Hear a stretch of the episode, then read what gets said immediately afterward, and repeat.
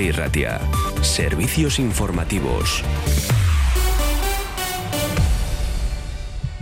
Egunon, son las 9 de la mañana y vamos con las primeras informaciones del día de hoy. En las elecciones eh, gallegas, el Partido Popular afianza su feudo y podrá gobernar esta comunidad autónoma otros cuatro años al haber conseguido su quinta mayoría absoluta consecutiva con un desgaste menor de solo dos diputados respecto a los últimos resultados que había logrado. Alfonso Rueda, que fue el secretario general del Partido Popular los em, casi cuatro años que los populares estuvieron en la oposición y mano derecha de Feijó en todos sus gobiernos hasta convertirse en su relevo, ha logrado 40 escaños en las elecciones autonómicas de este domingo. El BNG de Ana Pontón logra un ascenso de seis escaños hasta los 25 a costa de un partido socialista que cosecha sus peores resultados históricos al caer a las nueve plazas en un Parlamento gallego en el que debutará Democracia Ourensana, el partido del alcalde de Ourense, Gonzalo Pérez Jacome.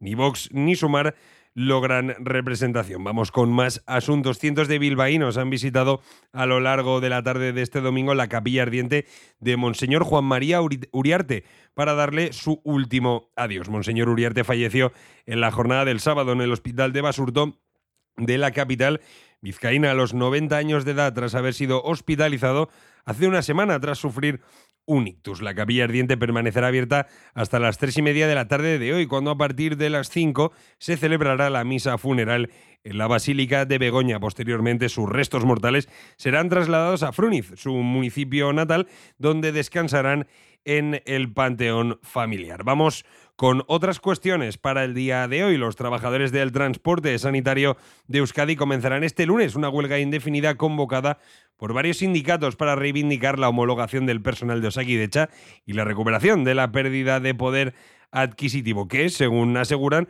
supone ya un 17% en los dos años de negociación del convenio. Los convocantes recuerdan que el personal subcontratado de este servicio ha denunciado el bloqueo que sufre la mesa negociadora del convenio, la poca voluntad de las empresas y la inacción del Departamento de Salud para mejorar las condiciones de las trabajadoras del sector. Vamos ahora con eh, más eh, cuestiones del día de hoy. El comisario de Justicia, Didier Reinders, recibe hoy por segunda vez en un mes al ministro de Presidencia Félix Bolaños y al vicesecretario de Acción Institucional del Partido Popular Esteban González Pons en el marco de la inusual mediación asumida por Bruselas para tratar de desbloquear la renovación del Consejo General del Poder Judicial. Según dijo el propio Reinders en un comunicado tras el primer encuentro el pasado 31 de enero, todas las partes se comprometieron claramente a colaborar para garantizar la aplicación de la recomendación de la Comisión. Vamos ahora con el apunte económico de la mano de BBVA. BBVA patrocina la información bursátil que les ofrecemos a continuación. Con la app de BBVA tienes toda la información para decidir mejor en temas de inversión y ver a diario cómo evoluciona tu dinero.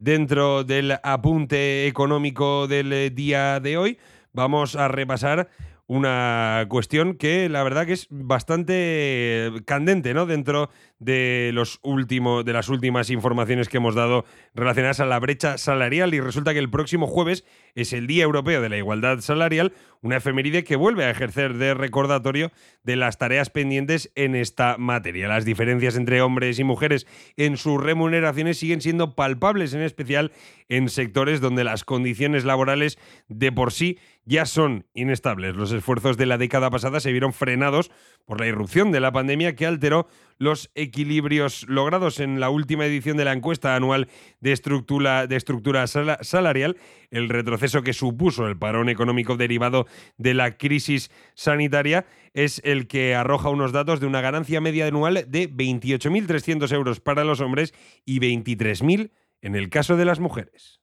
¿Invierto? No invierto. ¿Invierto? No invierto. ¿Y si hubiera una manera mejor de decidir? La app de BBVA te ayuda a decidir mejor, porque si no quieres tener tu dinero parado, te ofrece la información necesaria para empezar a invertir desde 30 euros. Mejora tu salud financiera con la app de BBVA. Más info en bbva.es. BBVA creando oportunidades. Y vamos a conocer ahora la previsión meteorológica de la mano de Dorta Román. Una jornada en la cual la tendencia hacia un ambiente más estable va a ser lo que marque el comienzo de la semana aquí en Vizcaya máximas alrededor de los 15 grados.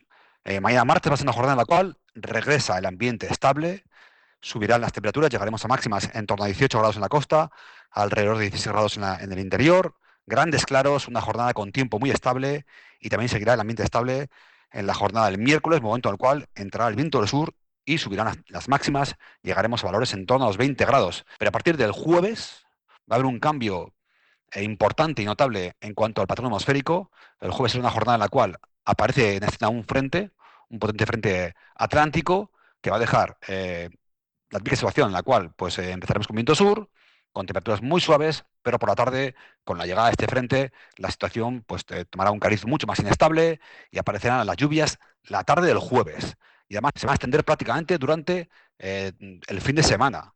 Notaremos como viernes, sábado y domingo van a ser tres días en los cuales el carácter invernal, temperaturas eh, por debajo de 15 grados, cota de nieve en torno a 800.000 metros, lluvias frecuentes, va a ser lo que marque el fin de semana, y no solo el fin de semana, también la parte final del mes de febrero.